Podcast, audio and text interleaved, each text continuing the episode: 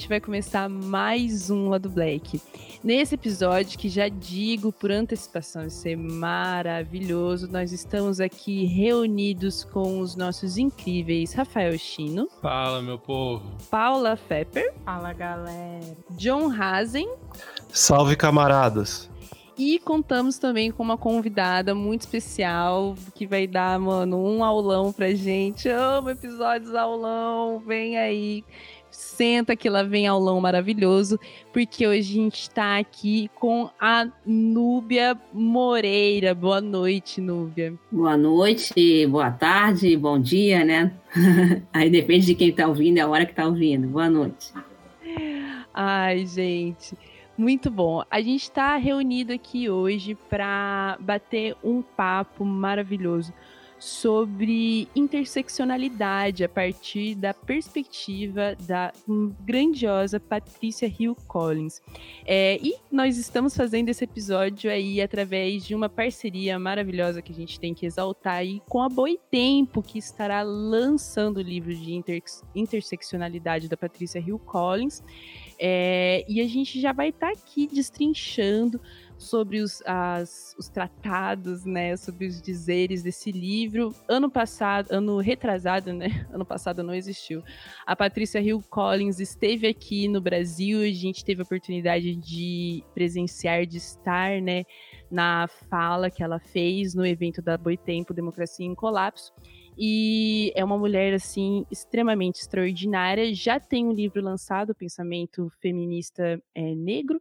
E a gente vai trabalhar aqui com um conceito que, inclusive, muita gente fala hoje em dia e trabalha interseccionalidade a partir de perspectiva de muitas mulheres negras, que a gente inclui aí a Lélia, a Angela Davis e a gente vai trazer essa perspectiva aí através da Patrícia Hill Collins e um livro que é bem recente, inclusive. Foi uma grata surpresa para nós termos acesso a esse conteúdo escrito por uma mulher tão maravilhosa e a partir de uma temporalidade tão contemporânea. Mas antes disso, nós vamos para o nosso recadinho de sempre. Nós somos o Lado Black, um podcast independente na podosfera brasileira.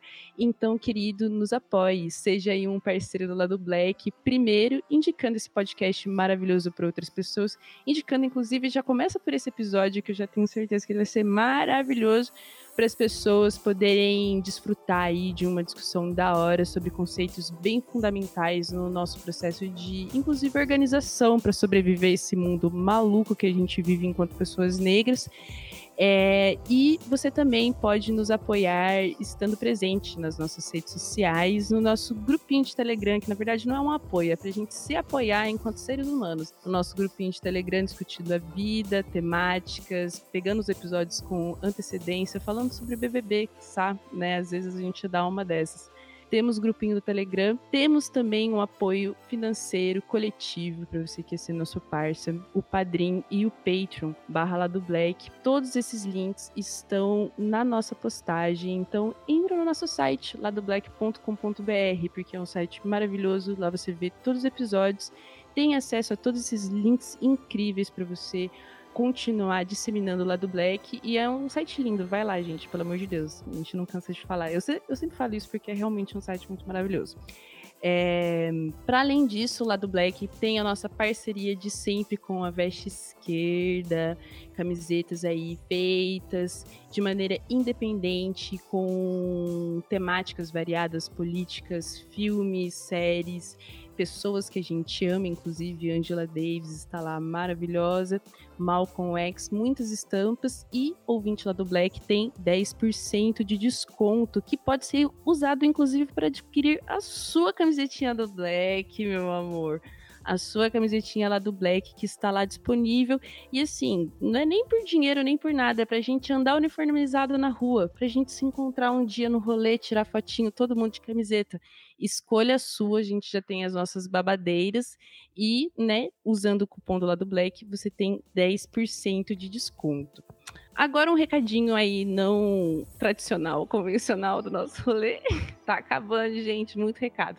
Mas tem a ver específico com esse episódio, né? Nós estamos participando de uma parceria com a Boitempo, que durante o mês de março até o dia 12 de abril está trabalhando é, um curso, um, de, um curso e um ciclo de debate centrado no feminismo para os 99%, né? Um questionamento, inclusive, inspirado pelo livro Um Feminismo para os 99%, que também foi lançado pela Boitempo, mas uma série de encontros, de cursos e de palestras que vão estar sendo disponibilizadas pelo canal do YouTube da Boitempo.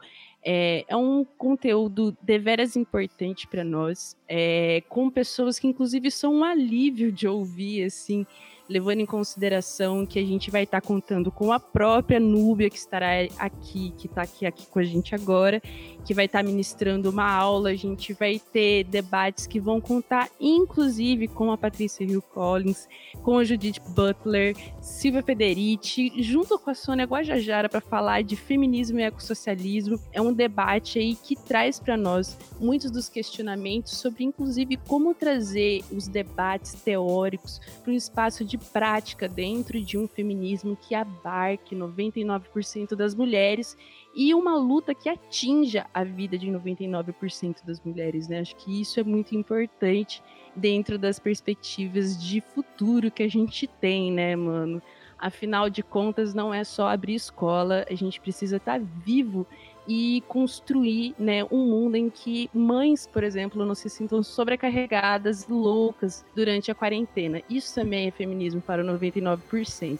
Então, a gente está fazendo essa parceria com a Tempo maravilhosa, participando desse processo. E estamos aqui com a Núbia para falar com a gente sobre interseccionalidade é um tema em que muito se fala, né? A gente muito usa, inclusive, o termo interseccionalidade, mas eu admito que talvez não haja tantos debates assim, é, conceituando e colocando né, as origens desse termo e a maneira como ele pode ser usado como uma ferramenta de análise da nossa sociedade, aí tanto de maneira qualitativa no nosso cenário. Então, eu queria pedir para a gente começar aí o nosso debate com a Núbia se apresentando e falando um pouquinho sobre o trabalho dela, sobre a pesquisa dela e um pouquinho do que ela vai trazer aí para o encontro, falando sobre o pensamento da Patrícia Hill Collins.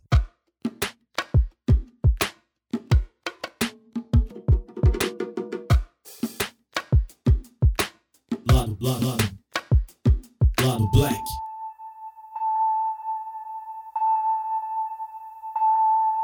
Baseado em carne viva e fatos reais, é o sangue dos meus que escorre pelas marginais e vocês fazem tão pouco, mas falam demais.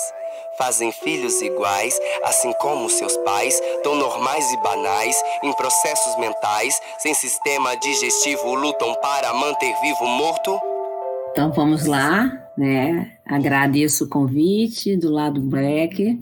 Eu me chamo Nubia Regina Moreira, sou é, natural de São Luís, mas fui criada no Rio de Janeiro, moro na Bahia. Gosto de falar desse lugar de trânsito, né? Que sou eu. É, eu sou professora titular da Universidade Estadual do Sudeste da Bahia. É uma, é uma das quatro estaduais que tem aqui no estado da Bahia. É, sou doutora em Sociologia, tenho pós-doutorado em Educação. Meu tema de pesquisa desde a graduação é o campo das relações étnico-raciais, afunilando para o feminismo negro. E como eu atuo na área da educação, eu trabalho também com a diversidade, diferença e um currículo antirracista. É, sou autora do livro A Organização das Feministas Negras no Brasil. Então, desde do meu mestrado, desde os anos 90 e 98, eu leio a Patrícia Hill Collins, né? Naquele momento no inglês, vem aprofundando essa leitura do feminismo negro para tentar entender esse feminismo negro mais a brasileira. Meu livro está na segunda edição. Né? É isso, sou uma professora da pós-graduação e da graduação também, aí no campo das ciências sociais e da educação. Sou coordenadora também do Observatório de Mulheres Negras. Aliás, o, número do, o nome do grupo é Oju Obiri. Oju Obiri é Olho de Mulher, né? Observatório de Mulheres Negras. A gente teve a oportunidade de ler o livro, né? É, assim como vocês disseram, é muito feliz que a Boitempo esteja publicando esse livro agora. e até que vem inclusive numa, numa, onda de público de interesse, né, da, do mercado editorial, da academia, da militância também no pensamento de mulheres negras nos Estados Unidos, aqui no Brasil. Então esse livro realmente vem em ótima hora, assim. E uma coisa que eu achei muito interessante, assim, do texto, e eu acho que pode ser um, um caminho muito legal para a gente começar a discutir é, a ideia de interseccionalidade e dar uma explicação inicial, né, para o nosso público, para também para o pessoal ter interesse de ir atrás do livro quando ele sair.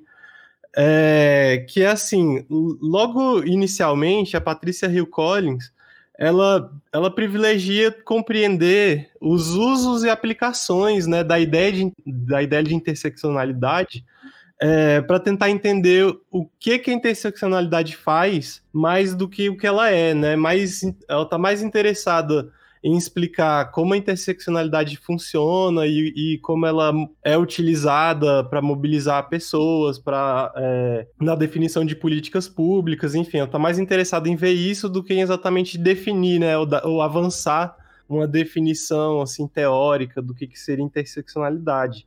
Ah, então, é, eu queria perguntar se você poderia explicar um pouco, assim, é, para a gente, para o nosso público, sobre esse método da, da Patrícia Hill Collins, e também, se você pudesse, né, dar um, um exemplo, assim, de como, de como funciona essa, essa prática, né, de utilização da, da interseccionalidade como uma ferramenta analítica, mas no, inclusive sendo utilizada por pessoas comuns, né. É, é isso, queria saber se você pode abordar um pouco essas ideias, assim, que ela traz logo no começo do livro. É, é bastante interessante é, o livro, né, esse que ela está trazendo essa, eu vou dizer que é uma ampliação dessa noção de interseccionalidade, né, para que a gente possa utilizar essa noção como uma ferramenta analítica e como uma praxe política. Eu acho que isso foi muito interessante, né? Então, e que essas duas dimensões elas não estão separadas, né? E aí, o que que a gente pode dizer também muito apoiado na Patrícia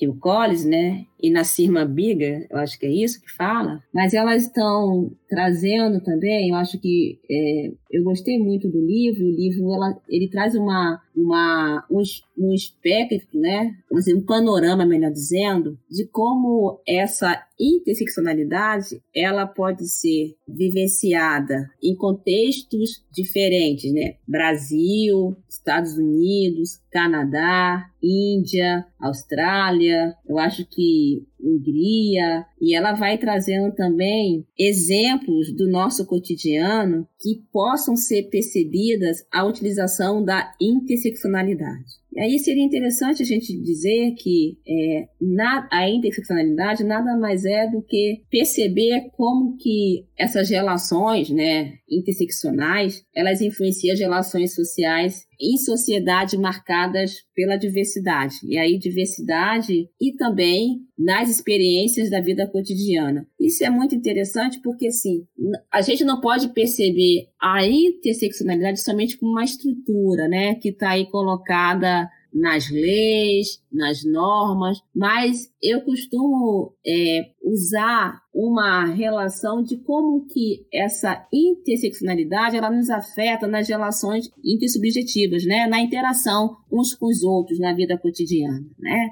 Então, eu posso dar um exemplo, por exemplo, um exemplo, por exemplo, ótimo, um exemplo de quando eu estou no restaurante com uma amiga minha branca, e geralmente essa minha amiga, ela é, é sempre a ela que os garçons, os atendentes se remetem não a mim, né? Ali há uma intersecção, né, colocada, né, de gênero e de raça e de classe, porque eu, como uma mulher negra, sou situada na estrutura social, então como é que essa interseccionalidade, esse marcador nessas categorias de raça, de classe, de gênero. Né, neste momento, nessa situação, eu acho que é muito legal que ela vai trazendo também que a, interseccionalidade ela não pode ser tomada como um, um, uma, uma noção abstrata, né? É, ou a priori, se a gente pudesse dizer assim, no sentido de que é, é necessário também você encaixar a interseccionalidade na relacionalidade, nas relações sociais, que elas são estruturais e elas são, né, interacionais, ou seja, nessa relação que eu estou dando como exemplo no restaurante, estão aí colocadas né, marcadores de raça, de classe e de gênero. Né? Então, são duas mulheres, né, uma mulher branca e uma mulher negra. A classe estaria embutida porque na memória coletiva, ou né, nesse imaginário coletivo brasileiro, a, bran a branquitude ou essa, essa mulher situada na posição de um ser branco, a ela se imagina que ela que tem dinheiro, né, e não esta mulher preta. Então, a depender do restaurante que eu estou também, né, se é um restaurante, né, vamos dizer, mais requintado, isso, esse corpo negro, né, neste lugar, ele é pensado como esse, um corpo que não deveria estar lá, então também tem a questão do corpo-território, né? Seria também território, entendendo aí esse restaurante como território. Então, isso é nesse, é nessa, nesse sentido que a gente pode perceber a interseccionalidade como uma relação, né? Então, são marcadores sociais, eu gosto de chamar assim, né? Que estão interrelacionados e se moldam mutuamente. Então, é uma forma de você entender as relações de poder, a desigualdade social, as posições de, é, de classe, de raça e de gênero numa determinada sociedade. Então, é, isso traz um pouco, né, sai um pouco da, da interseccionalidade como uma abstração, né, traz para o mundo da vida. Eu gosto dessa expressão mundo da vida, né? Como é que a gente se relaciona uns com os outros, nos percebemos, nos percebendo como diferentes, né? E não que a diferença seja um algo negativo, é porque essa diferença é aquilo que vai é, trazer entre nós, numa determinada sociedade, o fundamento, né? Um fundamento arbitrário da desigualdade, né? Levando, inclusive, para a inferioridade. Então, acho que, do ponto de vista, se a gente pudesse ter, falar para as pessoas, é assim, né? Nós somos medidos, né? De acordo com a nossa classe, com a nossa raça, com o nosso gênero, nas relações que estabelecemos uns com os outros. Entendendo também que a sociedade, ela já traz esse marcador de quem vale mais, de quem vale menos, quem ganha mais, quem ganha menos, por que ganha mais, por que ganha menos, ou seja, né? Isso seria a estrutura social. Então, é, é isso nesse primeiro, nesse primeiro momento. E dizer também, se eu puder já continuar a emendar, ela é uma ferramenta, quando ela fala, né? Heurística ou de resolução de problemas de inúmeras situações. Aí ela vai trazer, por exemplo, o exemplo né, do futebol, o, futebol feminino e o futebol masculino, né, de como isso vai demarcar, inclusive, né, no patrocínio, nas marcas, uma desigualdade entre o patrocínio para o futebol feminino e para o futebol masculino. Então, ela pega situações muito do nosso cotidiano para explicar de uma maneira que, que aí eu falo que é uma ferramenta política, uma praxe política, né? De como também a interseccionalidade ela vai é, sair dos muros acadêmicos, e aí eu nem sei se no muro acadêmico ela está sendo tão ainda tratada, para é, instrumentalizar as políticas públicas, as políticas educacionais, as políticas é, neoliberais, né? É, enfim, é isso. Nesse primeiro momento, eu acho que também para a gente entender como que alguns de nós têm vantagem ou desvantagens marcado econômica, racial, gênero, de orientação sexual. Perfeito. É, e, e, é isso, acho que como você bem colocou, né, é, no pensamento da Patrícia Hill Collins tem uma, é, uma aproximação muito grande, né, entre a teoria e a prática, assim, né, ela fala o tempo todo dessa relação. Inclusive, ela diz que existe uma sinergia, né, entre investigação e praxis críticas, né, que essa investigação crítica e a praxis crítica seriam dois princípios organizativos, assim, organizacionais da interseccionalidade. Aí, tendo isso em vista, é, o que eu queria te perguntar, Nuda, é como você acha que, assim, tanto militantes quanto acadêmicos podem fazer uso da ideia de interseccionalidade dentro dos seus, das suas respectivas áreas, né? Inclusive para se aproximar, né, para tentar reduzir as fronteiras que hoje existem, né, entre o mundo da militância e o mundo da investigação teórica, acadêmica, enfim. É, essa, essa sinergia é, que ela se refere, né, se remete muito ao.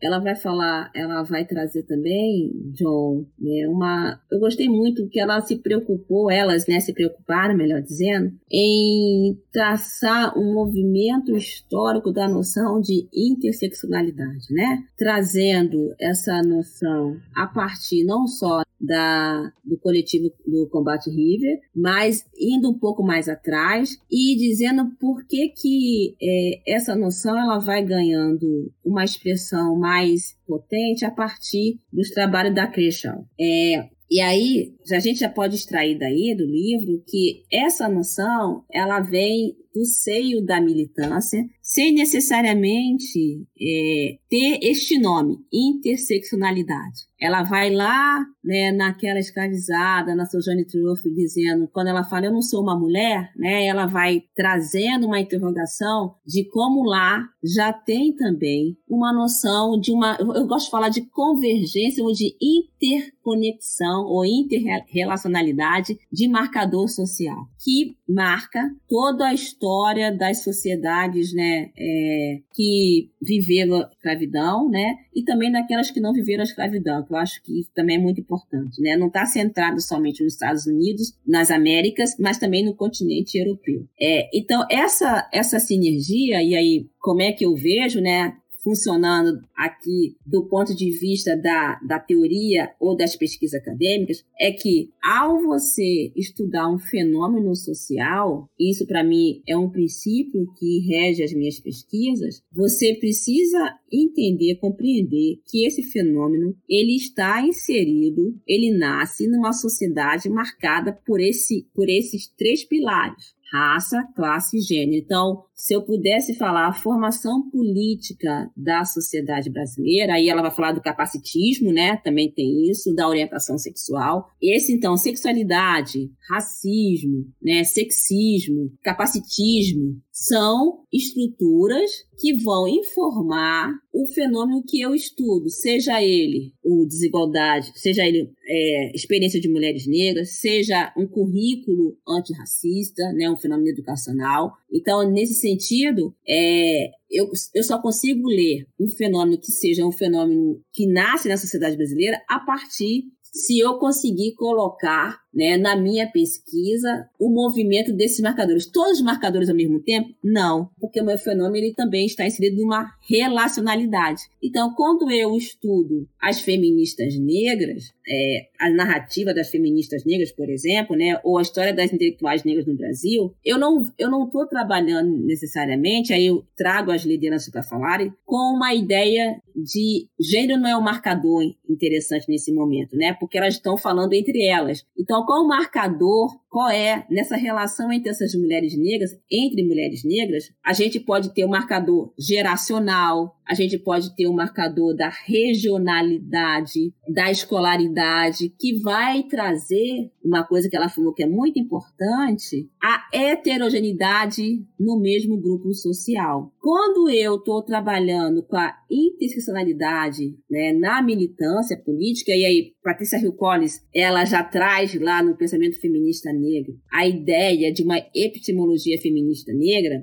que a gente pode trazer para aquela ideia também de pedagogia feminista negra. Então, a epistemologia feminista negra, ela vem da continuidade a uma noção em que a experiência e a teorização não se separam, né? Ela fala das, das intelectuais ativistas, ou seja, né? É impossível estar pensando desta forma como eu estou aqui enunciando para vocês, se eu não tenho como pressuposto, como guia, a epistemologia feminista, de que essas a teorização ela não se separa da experiência. A minha experiência informa a minha teorização. E eu só consigo enxergar a sociedade e os fenômenos que ocorrem nela a partir dessa lente da interseccionalidade. Então, a minha militância, a, minha, a militância de feminista negra, por exemplo, ela tem que estar informado, né, é, tem que estar informada a partir de marcadores não só da raça, do gênero e da classe, mas do capacitismo, né, do território, da geração, da orientação sexual, porque são esses, são esses elementos que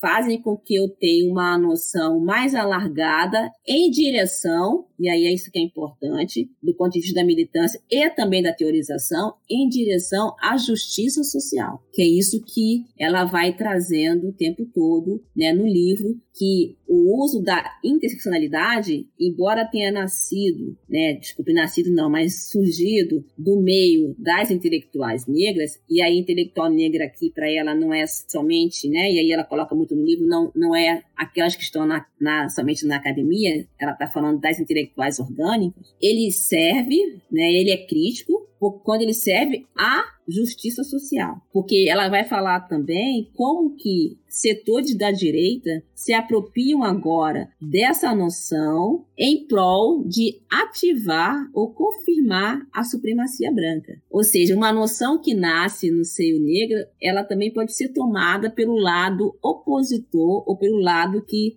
já oprime esse, essas, essas populações mais vulneráveis em prol de ativar cada vez mais o seu poder sobre as outras populações. Então, é, eu penso que essa sinergia se dá justamente porque existe uma noção bem singular de como se produz um conhecimento onde não se separa a experiência né, e a teorização dessa experiência. Né? Elas estão imbricadas. É, Núbia, sensacional. Você já respondeu uma pergunta que eu ia fazer. É, então eu vou, vou falar a pergunta anterior que ia, ia, debater exatamente essa questão histórica que eu achei sensacional no livro, porque você fez um gancho muito bom de uma coisa que a gente está vivenciando muito hoje, que é a apropriação de pautas. Eu achei muito interessante como no livro ela trata a questão da globalização, da questão da interseccionalidade, como isso tem efeitos globais desse debate sendo feito de diversas formas. Mas eu não posso deixar de comentar uhum. como a gente fala muito como diversas pautas, como capacitismo, como é, a questão de gênero, têm sido muito impulsionadas pela internet, né? E hoje a gente tá batendo muita cabeça nessa questão de como essa relação entre a, vamos botar dessa forma, a praxe, né? A, a militância de rua, a atividade que a gente tem na rua e a atividade que a gente tem na internet. Eu queria que você comentasse é, como a gente consegue transformar esse elo desse boom desses assuntos da internet em algo que é pautado para essa justiça social? Essa é uma pergunta bastante, tipo assim, de um milhão de dólares, né? no dia de hoje. né? é, os dias de hoje, mas que ela vai trazendo é, no livro, né? Elas trazem no livro, muito interessante, porque elas têm uma, elas têm uma, uma habilidade de trazer o lado, vamos dizer assim, o, o, a potência das redes sociais, das mídias sociais, né, quando nós falamos das tecnologias, é, e o limite também dessa militância é, das redes sociais. Qual que seria a potência, né? Qual que seria a potencialidade? É, e ela vai, vai falar de uma, de uma situação, de duas situações. Primeiro, de que isso seria um caminho em que as pautas, as demandas desses movimentos sociais, quando eles adentram, né, a partir de jovens, aí é importante colocar uma geração, né, mais é, contemporânea, né, uma, jo uma jovem geração, né, uma geração mais jovem, tem a capacidade de capilarizar essas pautas, né, o maior número de pessoas possíveis. É, e por outro lado, as redes sociais, elas são alternativas a atitudes opressoras contra os protestos sociais. Ela vai falar do caso da Espanha, que os protestos sociais foram nos protestos sociais, os ativistas que filmassem ou fotografassem ações de policiais estariam sujeitos a pagar multas, não sei o valor, acho que 30 mil dólares, não sei se é isso, euros. É, e isso fez com que esses ativistas e ativistas, esses e estas ativistas, utilizassem as redes sociais para capilarizar as suas demandas. E aí ela vai falando de todos os efeitos né, da primavera árabe, vai falar de todas as é, do Me Too, vai falar do Black Lives Matter. Então, assim, são possibilidades de que isso possa ser ganhar, inclusive, né, um destaque, né, no calor da hora. Então, né, a gente viu aqui no Brasil essas cenas dos anos de 2020, dos, é, tanto lá nos Estados Unidos como aqui, né, do sufocamento de homens negros, é, da morte de criança que, com negligência de gente adulta,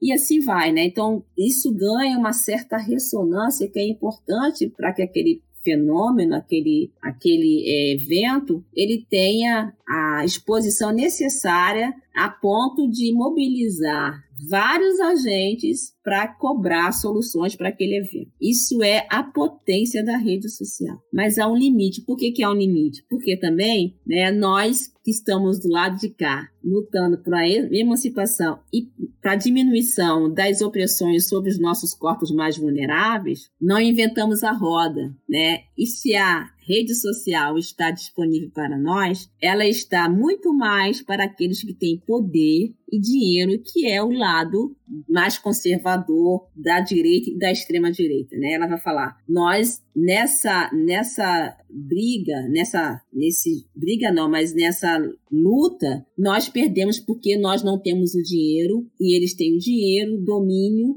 e conseguem é, captar é, cada vez mais né, formas de capitalizar as suas ideias. Qual é é o ponto de infecção aí, né? Nós precisamos recuperar o ativismo participativo como uma possibilidade, ela coloca uma possibilidade de, é, de ativar a participação social, porque só na rede social, e aí o, lim, o limite seria esse, né? A gente não consegue, é, nesse jogo de força, a gente não consegue avançar em, em prol da justiça social, porque o lado que tem mais dinheiro, que tem mais poder, que que é inclusive que não conta, e aí tem uma outra questão, né? O racismo digital, que não conta com é, o racismo nos algoritmos, né? E também isso é importante falar, que ela vai trazer muito isso, né? É, eles conseguem, inclusive, né, fazer com que as suas informações elas cheguem o maior número de pessoas possível, inclusive em várias plataformas digitais. Então, para nós, né, e aí quando digo nós, somos as minorias étnicas, religiosas, mulheres pobres, as pessoas negras, né, os povos indígenas, as pessoas oriundas de castas, né, como ela fala, que acho é, que é interessante. A gente precisa ativar essa, esse ativismo participativo para poder almejar ou conseguir caminhar em direção a uma cidadania plena, onde a gente é, perca menos, né? Então é nesse sentido que é, há essa potencialidade, mas também há esse limite, porque existe também o racismo digital. Ela não fala do racismo digital, ele, ela fala uma outra expressão que eu esqueci agora, mas que tem a ver com a, é, a forma como mulheres negras, é, as mulheres negras principalmente, são muito mais oprimidas nas redes sociais, né? São muito mais atacadas do que outros, outros segmentos sociais. Então, eu chamo isso de um racismo digital que tem a ver, inclusive, né, é, do uso que se faz é, da nossa imagem, das nossas pautas, né, dentro da, das plataformas digitais. Né, é isso. É, bem, isso é, é muito é muito interessante realmente essa parte do livro. Até pegou um, uma pergunta que eu ia fazer também, adoro esse mandar de perguntas é, que tinha bastante a ver com como a interseccionali é, interseccionalidade serve como uma ferramenta de análise, inclusive dessa construção da extrema-direita né, dentro, dentro do contexto, porque existe a formação desse, desse outro ser né, que se coloca, que precisa ser, que precisa ser aglutinado também em cima de princípios que vêm aí da não, participa do, da não participação nos, nos processos processos é, políticos, da, da exclusão econômica, mas ainda uhum. assim trazendo para uma identificação que, no nosso caso, né, é, cai no, muito no anticomunismo, mas que em outros países cai na islamofobia, cai na, na questão xenofóbica, né? Então, realmente ter é, processos dentro das redes sociais que trabalham, que possam dar uma visão mais ampla e aglutinar as pessoas para a resistência é, dessa ascensão da extrema-direita é muito importante também. Mas eu queria aproveitar esse gancho, na verdade, para trazer uma discussão que é colocada no livro é, sobre identidade e a interseccionalidade, justamente porque a gente vive em, em um processo de crítica muito grande às análises de relacionadas à identidade, né, dentro da academia e também fora da academia, né, é, né, não vou trazer o BBB, mas é um, um, a gente vive né, nessa discussão já há alguns anos que agora tem sido levantado de novo no BBB, por exemplo, que é como a, a, a formação através das identidades influenciam na nossa luta. Né? E dentro da interseccionalidade, a identidade tem um papel muito importante. Não dá para a gente desvincular uma coisa da outra. E a, o fato é que é até uma defesa no livro que de fato elas se, é, são, são percepções é, do mundo que conversam muito bem e dialogam na geração de soluções né, para os nossos problemas e conflitos atuais. Apesar disso, a gente vê que tanto dentro como fora da, da academia existe uma, uma relação bem, bem é... ah, eu quero dizer talvez ambivalente, né, em que a gente possa ver dentro de um aspecto cultural a interseccionalidade servindo como potência de criação para indivíduos e a gente vê na academia muitas vezes um esforço a essa crítica centrada na, na, na identidade, muitas vezes, inclusive, colo é, colocando er erroneamente, nesse sentido, elas colocam no livro, eu concordo, a identidade, é, identidade cultural, é, territorial, étnica, como um problema, pois afasta a identidade de classe tradicionalmente vista né, dentro das teorias materialistas, por exemplo. Aí eu queria que você comentasse um pouco sobre essa construção, né, do porquê que a identidade casa tão bem com a análise interseccional, né, e, e por que que de fato é uma ferramenta, as duas, as, essas duas visões de, de mundo, essas duas ferramentas de análise e compreensão do ser, trabalham tão bem para que a gente possa se entender enquanto indivíduo, mas também enquanto coletividade, né, que precisa se organizar, inclusive, para conseguir alcançar a emancipação, bem-estar social dentro dessa sociedade é, exploradora que nos explora, inclusive, dentro das nossas especificidades é, estruturais e, e, e, individuais, né, de acordo com aonde a gente se posiciona e a gente se constrói.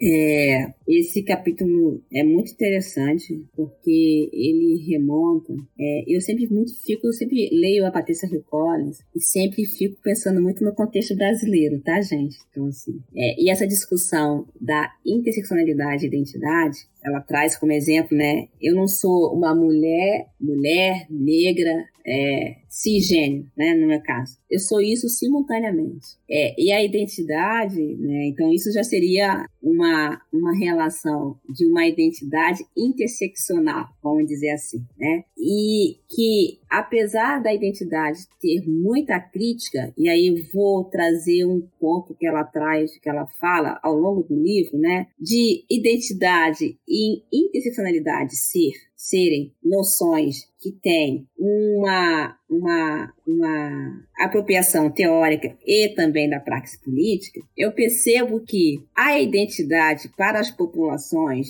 ditas vulnerabilizadas, subalternizadas, ela funciona como um processo de subjetivação né, em algum momento da vida delas, né, das nossas vidas. E esse processo de subjetivação, de subjetividade, ele abrange muitos, muitos aspectos da identidade individual. E a identidade como uma, vamos dizer, uma posição, vou colocar ela como uma posição para essas, para nós populações subalternizadas, ela seria o primeiro passo em prol de uma aceitação de si, certo? Por quê? Ora, se eu estou numa sociedade em que é, não há uma Aí vou usar uma outra noção que é muito colada na identidade, não há uma, uma representação, aspas, positiva sobre o segmento ao qual pertenço, eu preciso criar né, esse recurso chamado identidade, positivar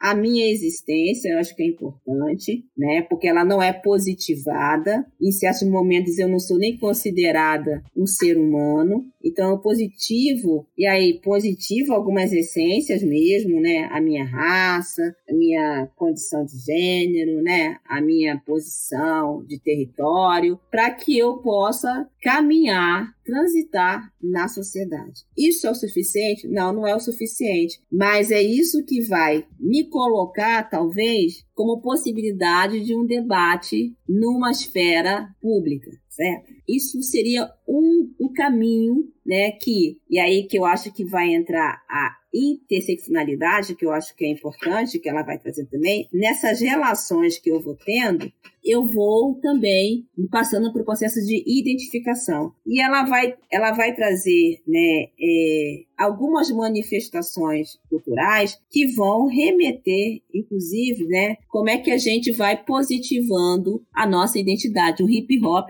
por incrível que pareça, é o exemplo que a gente traz aqui, né, o hip hop que ela traz também, né, seria esse momento também que nós vamos criar um espaço de ter voz, né? É aquilo que ela vai falar em outro, em outro livro dela, né? Um espaço de segurança. Então, é preciso a gente ter, tomar a voz, nós por nós mesmos, para que a gente possa depois e vou usar uma palavra que eu não gosto mais assim, se despindo dessa identidade muito colada à negritude, né, à condição feminina, mas para nós que vivemos nessa posição de subalternizados, a identidade é um primeiro passo que faz com que a gente possa se inserir, não de uma maneira econômica e equilibrada, se inserir no debate público. Porque como é que eu posso me inserir no debate público se eu aceito uma ideia que cai sobre mim que eu sou um ser inferior, que eu não sou humana, né? Que eu sou um objeto sexual. Eu preciso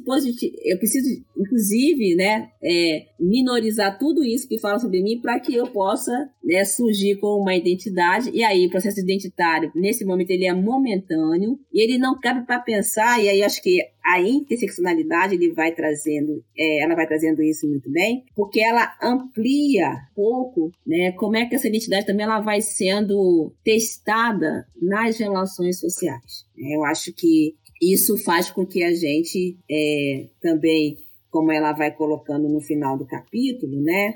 A identidade, a política identitária, ela, ela, desempodera as pessoas oprimidas porque encoraja a se agarrar a um status de, de vítima. Quando a gente usa essa identidade como, né, como um processo de ficar naquele lugar de vitimização também, ela desempodera. É quando a gente fica na essência o tempo todo, né? Quando a gente não sai desse, a gente não faz o um movimento de é, sair da negritude, sair da condição feminina, né? Ficar o tempo todo usando isso como esse subterfúgio para nossa. É, comprando, inclusive, né, uma imagem que fizeram sobre nós. Né? Então, eu acho que essa articulação aí que ela vai é, falando é bem complicado mesmo a gente trabalhar, porque a identidade, em certo momento, ela, ela foi implodida como uma noção limitante. Mas eu, Núbia, né? Eu considero que a gente tem que ter muito cuidado quando a gente vai falar, olha, é, você está se colocando nesse lugar de negro, e aí quando fala assim, se colocar no lugar de negro, o que, que, que, que quer dizer se colocar no lugar de negro? Até essa frase a gente precisa positivar para dizer esse lugar de negro é um lugar que tem valor, é um lugar Entende? Então, é um lugar que a gente ainda tem que percorrer, e aí eu falo com, muita, com muito peso mesmo, que tem que percorrer para se fazer existir, né? Simplesmente, né? É claro que aí, esse capítulo da Patrícia Hill Collins é um capítulo que eu digo que sim, que ele tem muito mais um peso é, político, porque toda vez que trabalha com a ideia de identidade, se a gente fica na ideia de identidade na praxe política, eu estou falando da diversidade e não da diferença, porque a identidade, ela ela é contrária a diferença, porque quando a diferença se dá no contato, né? A diversidade é aquilo que vai, inclusive, ser um, um dos pilares, né? Um dos fundamentos da, do multiculturalismo, né? De uma certa ideia de que a sociedade multicultural, todas as culturas devem estar representadas. Elas não vão estar nunca, né? Mas ela deve estar representada. Então, é, ela diz, a que, que serve então a identidade, né? A interseccionalidade, né? Ela serve para mobilizar lutas políticas de grupos privados de direitos que não são nem não são fundamentalmente fixas e imutáveis. Eu acho que é importante dizer isso. É, a identidade ela não é fixa e ela também não é imutável. Como é que ela vai se transformando? Ela vai se transformando no contato e nas relações sociais que nós temos uns com os outros, né? É, é, é, a ideia de que é, ela é inerentemente, né, e aí é importante, essa ligação entre identidade e, a, e coaliza, coalizão, né, então tem a ver com pautas também, né, que são interconectadas. Ela dialoga com o quê? Com a relacionalidade, que eu já acabei de falar, um pouco atrás. Então, é, é, a gente vai se testando, né? A gente vai é, testando, né? Em que momento ela vai usar no início do capítulo Stuart Hall esse processo de identificação, o que, que vai servir para mim naquela relação? É meu, é meu diploma, é minha escolaridade, é as minhas redes, é as, meu capital social, o que, que serve para mim nesse momento, né? Então, acho que é importante trazer isso e é um capítulo que é um desafio para a gente entender os limites e as potências também como é que a identidade ela pode né, potencializar estratégias, né? Ela vai falar do, do essencialismo estratégico também nesse capítulo, que eu, é esse que eu, eu, que eu narrei na minha primeira parte da minha fala, que eu acho que é, ele funda, ele ele é um instrumento para a gente é, aglutinar forças coletivas, né? Embora haja sempre um limite, então nós estamos sempre andando em, em processos que têm potências e, potências e limites, né? Que tem ganhos, né? Acertos e, e, erros, né? Mas precisamos percorrer esse caminho ainda, certo? Ai, maravilhoso. Só, é, só, fazer, só fazer um comentário, porque é exatamente isso, assim, a gente tem sido muito inundado por essa discussão da, das contribuições e limitações do entendimento das identidades dentro da, da nossa construção individual enquanto seres, mas também dentro de uma estrutura coletiva que nós vivemos, né? É, entendendo é, possivelmente que essa identidade tem potência para nos construir enquanto seres e para construir a nossa luta, uma vez de que ela também está inserida dentro de uma estrutura social que nos coloca no, sim no, num papel e numa, numa disputa entre subalternos e, e explorados, mas que essa estrutura pode ser imbuída, como você disse, Núbia, é a partir de, uma, de um, um, um, processo de entendimento momentâneo de se ver enquanto é, ocupante de uma posição desprivilegiada dessa estrutura, mas também de um entendimento claro de por que essa posição existe e como se deve, é, como a gente deve se posicionar é, contra ela a partir do lugar onde a gente ocupa justamente, né? Saber que sermos mulheres, jovens, pretos de periferia vai nos dar acesso a certo tipo de sociedade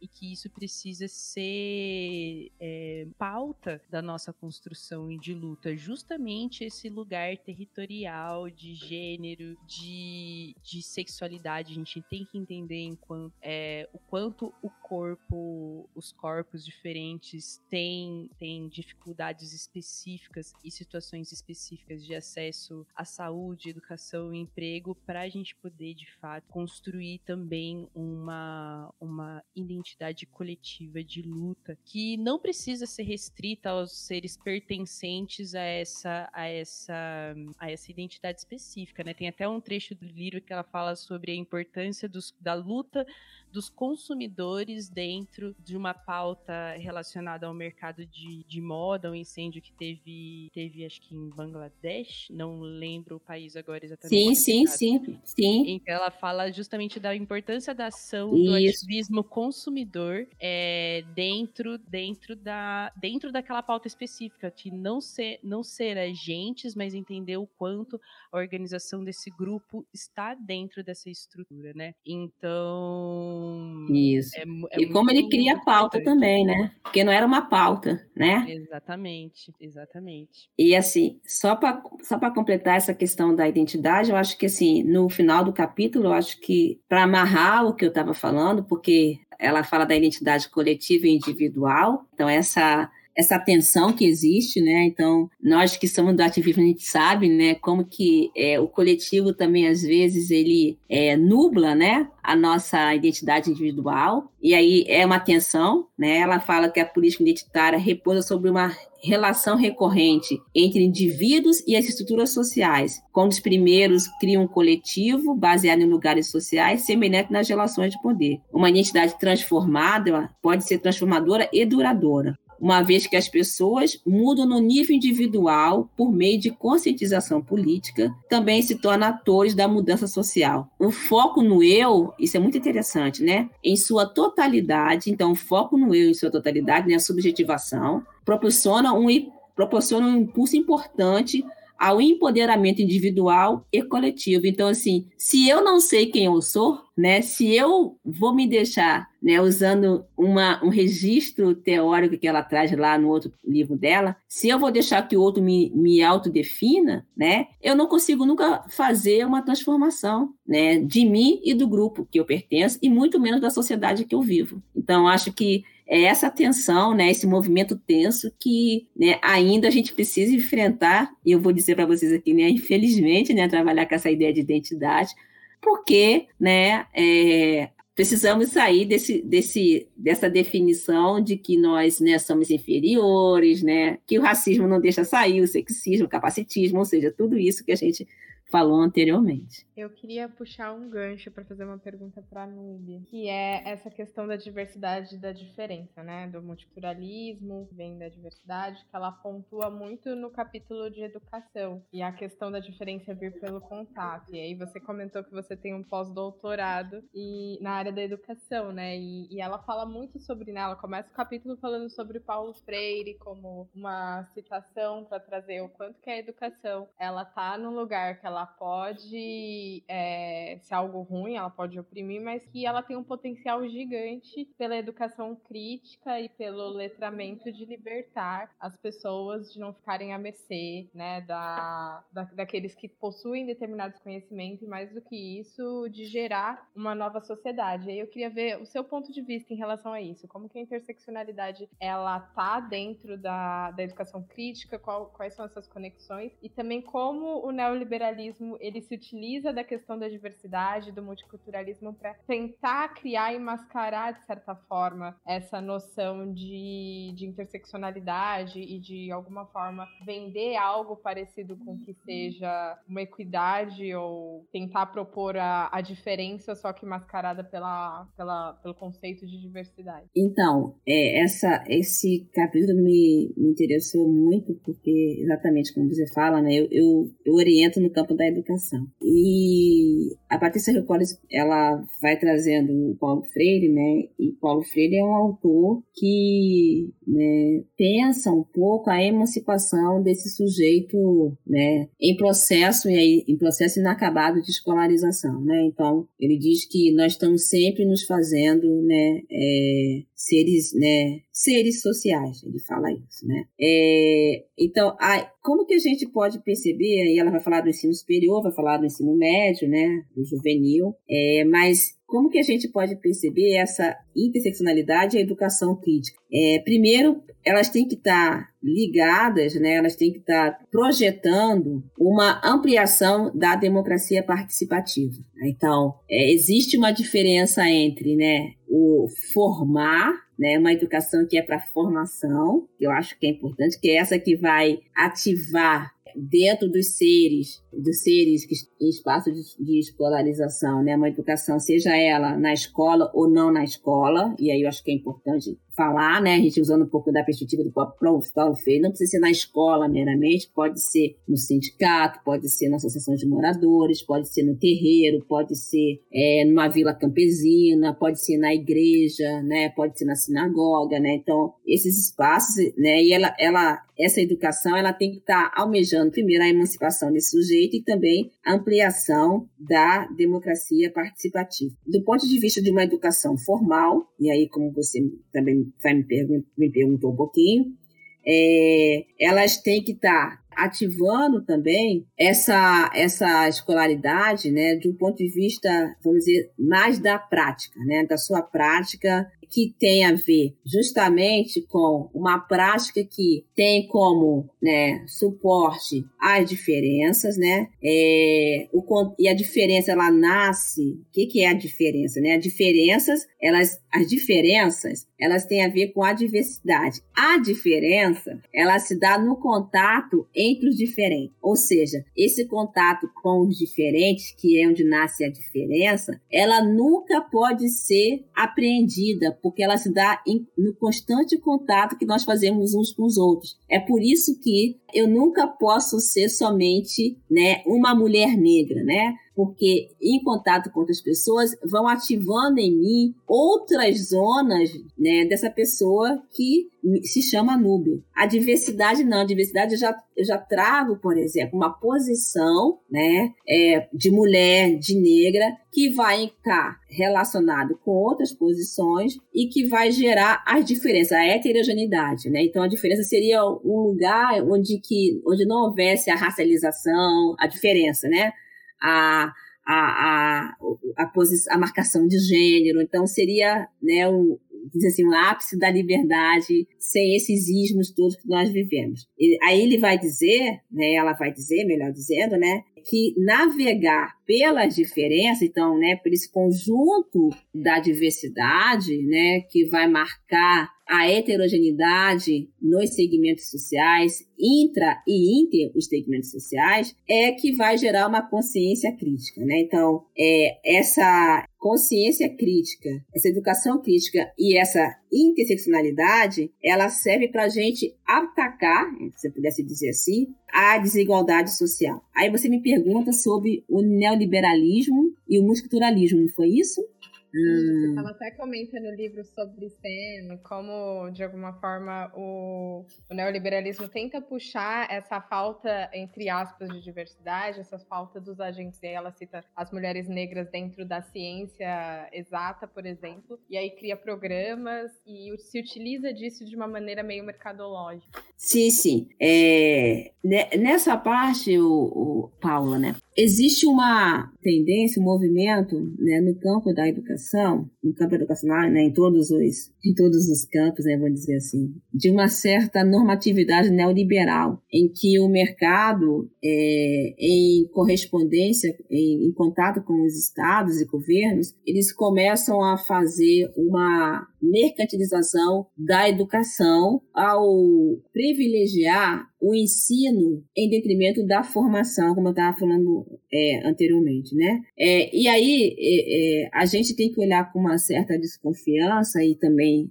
ficar bem esperto quando a gente percebe é, como nós, homens e mulheres negros, eu falando, falando um pouco dessa da população negra, a gente está localizado nas universidades e em certos, em certos, é, em certas posições neste momento em que essa mão de obra, né, mais especializada, ela tende a ser barateada, né, porque também esses postos mais cobiçados já não estão mais dentro da universidade, né? Então, eu tenho um amigo que sempre falava assim, é muito impressionante como que agora nós, negros e negros, agora tô, ela, ele dizia isso nos anos 2001, 2002, 2003, 2004, não agora 2021. Como nós, negros e negras, estamos chegando à universidade justamente no momento que as universidades estão mais sucateadas, né, que a crítica a educação pública, entende? Então essa lógica, né, que é, que tem a ver justamente também com uma forma de controle dessas populações e do, do, é, do alcance que ela tem em algumas posições, em algumas instituições que até então elas não tinham. Então, é um, eu digo que existe uma,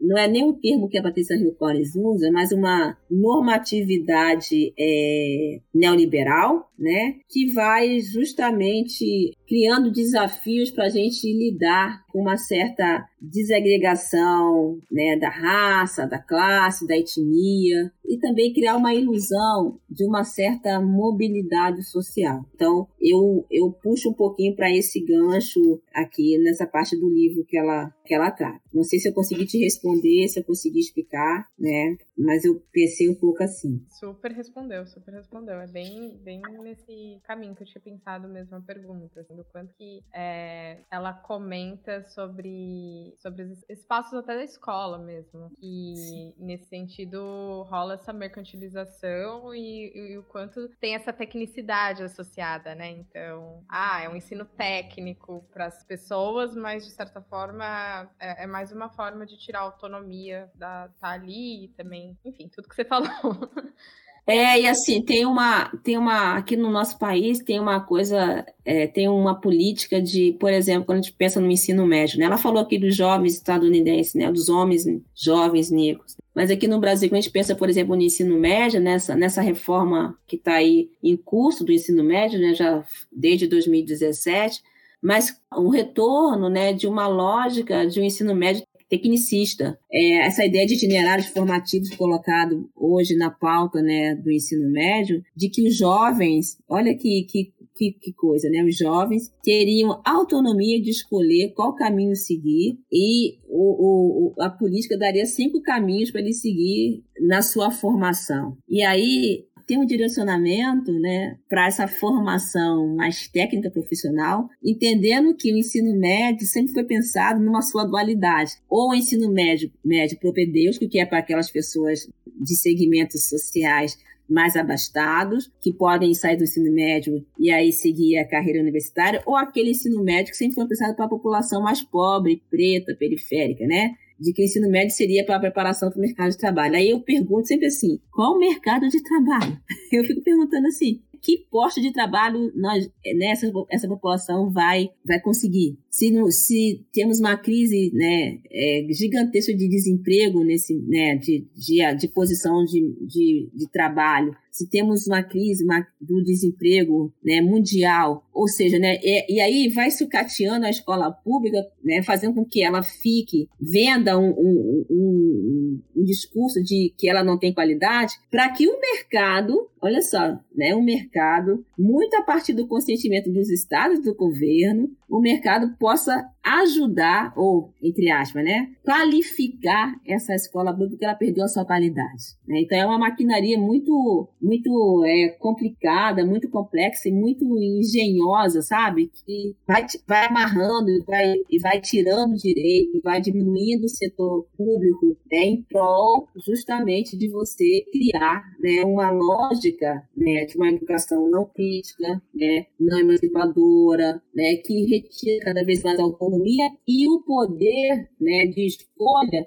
não seja um poder de escolha determinado com a política educacional. Né? Então, os pobres pretos periféricos eles não têm opção, né? É, não, tem, não escolha de seguir um destino escolar, porque para eles foi dado somente um destino que é né, uma educação técnica profissional. Então, isso é, é uma, uma lógica que está um pouco também embutida nesse capítulo que ela vem falando, muito a partir da realidade estadunidense. Eu trago um pouquinho para o Brasil. A meia fala, acho que ela a meia de tristeza, né, certa forma, porque é uma situação muito, muito, muito triste, não tem outra palavra para falar. É, no entanto, acho que, que né, ter consciência disso é uma potência, de alguma forma. E aí eu queria encaminhar agora um pouco mais para o processo de conclusão. Eu queria que é, você tivesse uma fala sua agora, uma fala livre sobre tudo isso aqui que a gente comentou, sobre a intencionalidade. Então, é só pedir para você falar o que você quiser, assim, como conclusão. É,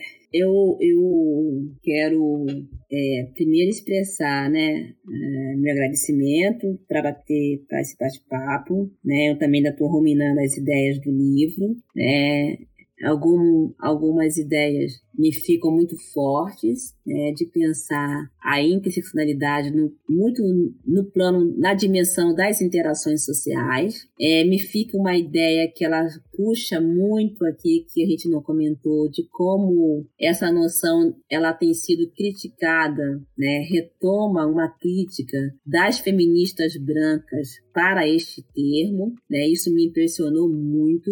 Então a gente pode dizer que a supremacia branca, né, ela tem, é, tem se fortalecido, né, tanto em homens como em mulheres. E isso me leva a pensar um pouco a invalidade da sororidade né, entre mulheres, elas chamam mulheres de cor, a gente chama mulheres negras e mulheres brancas, né, e aí pensando muito no contexto estadunidense, mas também eu tenho percebido como eu transito muito né, na universidade, né, nas pós-graduação, graduações, então como também esse termo, eu acho que por ter sido um termo que nasce, que surge no seio das intelectuais negras, né, não não acadêmicas, é bom dizer isso, né, mas intelectuais orgânicas, né, que têm o mesmo valor para mim, do meu ponto de vista, como ele recebe resistência nas universidades brasileiras né, muito mais do que na militância. É, eu já tinha percebido isso em, em, alguns eventos que eu estive ano passado, fiquei impressionada, muito impressionada, né? É, e isso caracteriza um pouco da, da, resistência que ela vai falar, que isso me, me marcou muito no, no, livro, viu, gente? É, se tem resistência a essa noção, que é fruto né, de uma maquinação intelectual das mulheres negras, maquinação no sentido bem positivo, né? É, é porque também tem resistência ainda à luta das mulheres negras. Isso me marcou muito. Fiquei muito, muito tocada com isso, né? É, de como nós, mulheres negras, ainda precisamos percorrer um grande caminho para nos fazermos, é, usando uma, um outro registro teórico, nos fazermos reconhecidas e como sujeitas de produtoras de conhecimento, de epistemologia e de experiência válidos para toda a humanidade. Né? Isso me deixou muito tocada e eu não esperava, sinceramente, que né, é, tivesse que ler isso ainda. Tipo assim, poxa, ainda precisamos, ainda somos, é, ainda encontramos resistência na humanidade para reconhecer que nós, mulheres negras, não somos objetos, né? Nós somos produtoras de conhecimento e que nós produzimos é para todo, e, todo e qualquer segmento social e é um legado para a humanidade. Então foi o que muito me marcou. Né? Eu já tinha vivido essa experiência, mas eu não tinha ainda ruminado isso teoricamente que a Patrícia Collins trouxe no livro. É isso, tá? Então, é muita ainda, muita queimar pestana, né? E pensar um pouco por que essas existências se dão. E é claro, ela coloca, né? Nós estamos num momento de ascensão, né? Do conservadorismo e da extrema-direita da supremacia branca, né? Ela coloca isso muito claramente, né? E vai apontando isso em vários contextos, isso eu, a gente não falou aqui, mas em vários contextos globais, né? Então, como que isso também, essas ideias vão surgindo, que tem a ver também com a própria crise que ela coloca do capitalismo né? Eu não vou, não posso, não posso esquecer isso, que é importante, porque também acuso as mulheres, as intelectuais interseccionais, como se tivesse uma, uma separação a uma leitura crítica ao capitalismo. E ela vai demonstrar que, quando ela fala da interseccionalidade, ela é importante para a gente pensar, inclusive, a crise do capitalismo e como é que essa crise ela vai justamente barrar ou limitar a justiça social, que, em, em última medida, ela não chega para as populações subalternizadas. Então, não dá para fazer uma leitura, e ela chama a atenção nisso também, dessa crise do capitalismo, somente a partir de um único viés. Isso é muito importante para mim. Se eu, eu não consigo fazer essa leitura somente pelo viés da classe, eu preciso fazer pelo viés da raça, né? E ela vai falar da racialização, é um processo que ela fala da racialização que não se dá, não se dá necessariamente pelo tom da pele, né? Mas a, você pode racializar a pobreza. Então tem que olhar pelo viés da raça, do gênero, né? Da orientação sexual, do território, do capacitismo, né? Da, né? Então tudo isso a gente consegue perceber como é que essa crise ela vai justamente se sentir mais, com mais evidência em, em setores, em segmentos sociais em que esses marcadores se fazem mais presentes. Quanto mais pobre, né, mais sente a crise do capitalismo. Quanto mais negro, né, mulher, né, os deficientes, assim vai. É. é. Vai, China. a louca. Eu já ia agradecer, já ia falar que, olha, eu queria ser uma centopeia para ter mão suficiente para aplaudir a sua capacidade de síntese, porque, assim, que, que episódio sensacional, que fala incrível que você teve. E eu só tenho a agradecer porque tem ensinado tanto a gente com essa fala. Ah, eu também vou emendar meu agradecimento. Muito obrigada, Núbia. Foi uma troca incrível. E esteja convidada para participar mais vezes, se você quiser também. Adorei, viu? Mas eu vou, vou, também acompanhar Paulo e o Chino para te agradecer por ter vindo conversar com a gente hoje. E aí eu queria também agradecer, né, tipo, a Boitempo por ter feito essa ponte, de ter te trazido aqui. É... E fala para todo mundo, leiam o livro, Interseccionalidade. É muito bom, vale muito a pena. E como essa conversa aqui deu uma ideia já, é uma leitura essencial, assim. É muito importante que é, leia o livro, né? Que a gente vai ter muita ferramenta aí para estudo, para militância, para política pública, né? Ela fala de várias áreas de conhecimento, o direito, a educação, assistência social, assistência social, né? Então, assim, pega em pontos muito importantes para esse contexto que nós estamos vivendo globalmente, né? Então, assim, é, né, como que a, os operadores de direito estão utilizando a interseccionalidade. Aqui no Brasil tem um, um, um grupo muito grande de, de, defensores né, públicos, né, que estão advogados, que estão trabalhando com essa ferramenta. A ciência social no Brasil está começando isso. Eu participei de, uma, de um evento de serviço social que eles estão pensando, né? Também os marcadores de raça, de classe, de gênero, de geração, território, né? Para é, política de assistência social, a política educacional, né? Já pensa isso um pouco mais, com mais amadurecimento. Então, é, é interessante porque esses operadores, né? De, de, de pautas sociais, né? Eles colocam a interseccionalidade na prática, no mundo da vida, né? Então, assim, é, quando a gente fala assim, quando no, as ativistas negras, né, é, na década de 90, lutaram para que existisse o quesito cor nos prontuários médicos, né? Essa é uma pauta interseccional. Por quê? Porque a partir disso eu posso é, levantar dados e dizer que quantas pessoas morrem de anemia falciforme ou, ou tem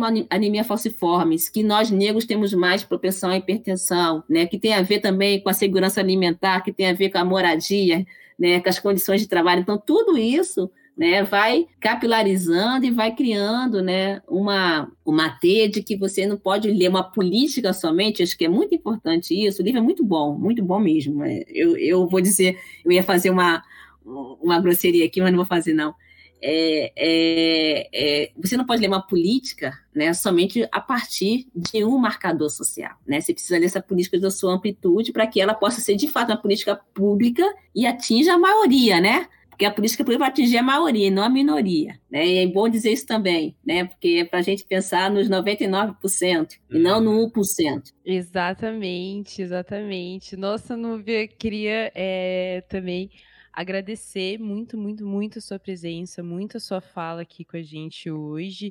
É, foi uma conversa maravilhosa, maravilhosa mesmo. Acho que temos aí um episódio para, para a posteridade que vai ser, tá, vai ser muito, muito, muito, muito útil aí para a gente, para a galera que está ouvindo, né? E então, muito, muito obrigada.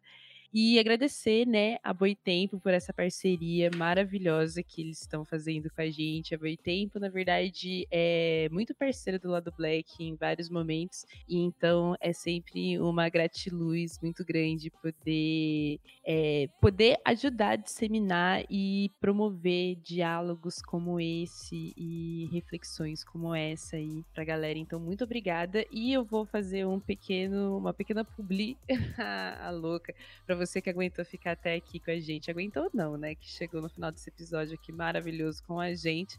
É que a Boitempo, dentro dessa programação de março do feminismo para os 99%, está disponibilizando um e-book gratuito com textos de apoio da programação, que conta com várias autoras maravilhosas. Eu vou citar algumas aí, porque é, meu, muito porreta. Alessandra Kolontai, Angela Davis, Butler, Patrícia Hill Collins também. É, a Silvia Build, eu, o, a Nubia comentou no começo do episódio como é que será que fala o nome dela. Eu tô apostando no Build. Eu acho que é Build. Você falou a com Silvia a segurança que para mim é. É, Sirma Build é isso, se não era, agora é assim. A Silvia Federici, tem a Sueli, a Talíria Petroni, então já nem, nem li, já sei que vai ser um material pacas, de pacas interessante e pacas poderoso. E também, de 8 a 15 de março, todos os livros de autoras mulheres ou da temática feminista estão com desconto de 20 a 50% no site da Boitempo. Então, amigo, vai lá, vai lá ser feliz com um pouco, que o Brasil pode fazer feliz nesse momento, proporcionar aí conhecimento e autores maravilhosos para a gente poder é, ocupar nossa cabeça, né? Porque cabeça livre é oficina de notícias horríveis cotidianas sobre o Brasil. Então a gente tem que conseguir é, usar esse tempo, usar essas oportunidades aí de ter um conteúdo maravilhoso. Então fique ligado aí durante o mês de março no canal da Boitempo, porque todos os cursos e as, as palestras, né, os debates vão estar disponíveis no canal da Boitempo no YouTube. Então, gente, vamos lá ser feliz, ouvir podcast. Vão ter outros podcasts também ah, nesse mês de março, trabalhando com, com essa perspectiva do feminismo para os 99%, falando de Angela Davis, falando também sobre o pensamento feminista negro, né? A partir da perspectiva do livro da Patrícia Hill Collins. Então tem muito conteúdo por aí. E é isso, gente. Muito obrigada. Valeu. É... E Núbia de novo, muito obrigada. Que episódio maravilhoso. Queria terminar falando isso. Jesus, que episódio maravilhoso. Obrigada. Aí, adeus, os orixá, que é o super chave. Arrasou.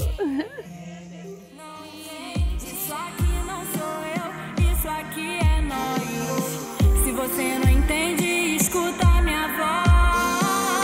E se você não sente, isso aqui não sou eu, isso aqui é nós. Nada vai nos parar.